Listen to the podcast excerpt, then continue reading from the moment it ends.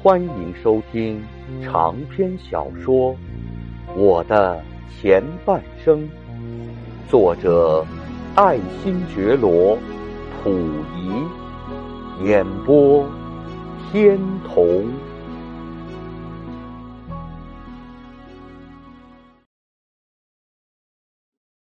在我小的时候啊。吃饭睡觉还按定时，到我稍稍长大以后，便完全任意而行，想怎样便怎样。于是寝餐行止便没有一定的规律了。那时候服侍我的御前小太监，照例分为东西两班，隔日轮流的交换。西班里的太监一般都比较拘泥老实些，我便不愿意和他们玩耍。因此，每当他们上班的时候，那一天呀，我睡觉的时间必然很早。至于东班的太监们，因为他们比西班活泼有趣些，所以每当他们值班的那一天，我便尽兴的玩闹。例如，夜间带着他们在养心殿外中央的抱厦上，用绳子把许多毡毯之类扎成很多的小房间，并在其中摆上种种陈设和器具，然后让太监在养心殿内用火炉做菜和调制点心，有时候还向端康太妃的厨房要菜来吃。直到深夜，还带着他们狂嚼大饼和种种的炒菜。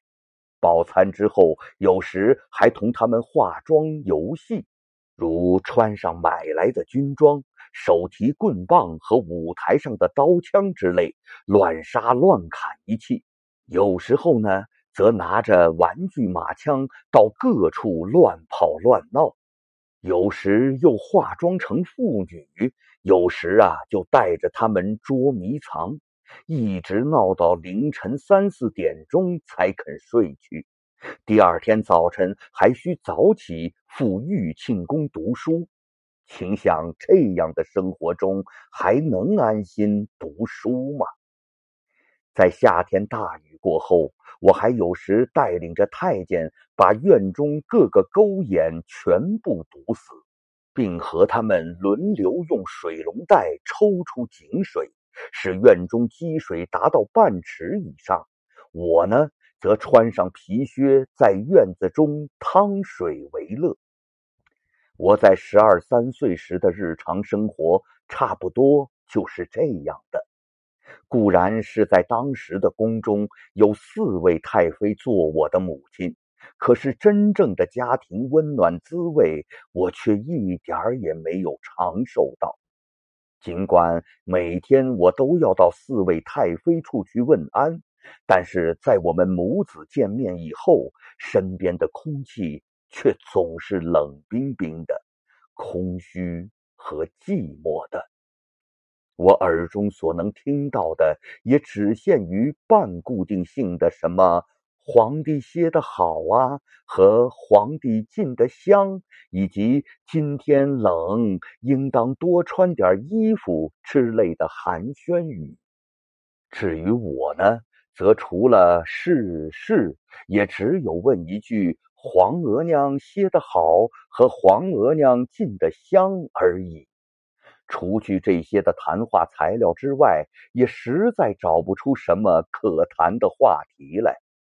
过了这样枯窘无味的几分钟之后，照例便会听到“皇帝玩去吧”这样的吩咐。于是我便告别了慈母，而又回到自己说了算的小天地里来。也就是说，回到了自己所率领的那群太监堆中去。不但我如此，就是我那四位母亲又何尝不如是呢？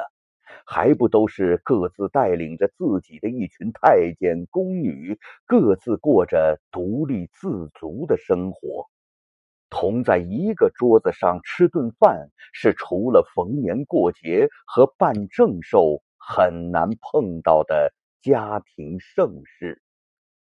这就是宫中的所谓家庭生活，也就是我在童年和青年时代的生活。所以，从我幼时起就习惯于毫无纪律的放纵生活了。所以，我从幼时起就成为一个小朝廷内的暴君。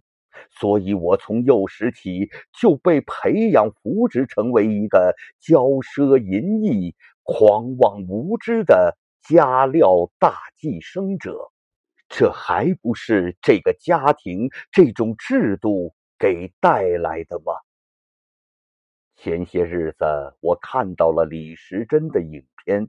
看到李时珍给一个王爷的儿子治病时，那位王爵的世子殿下虽然不过是一个十岁上下的孩子，却也居然旁若无人的坐在摆满山珍海味的石桌前面，许许多多的男仆女婢都争先恐后的在伺候着他的情形。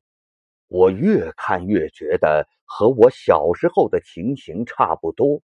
总之，不管是明代王爷的府中也好，或是清朝皇帝的宫中也好，也不管他们之间的规模大小如何，反正是那种骄傲自大、图实自享、颐指气使、愚昧狂妄的情形，就如同天下的乌鸦一般黑一个样。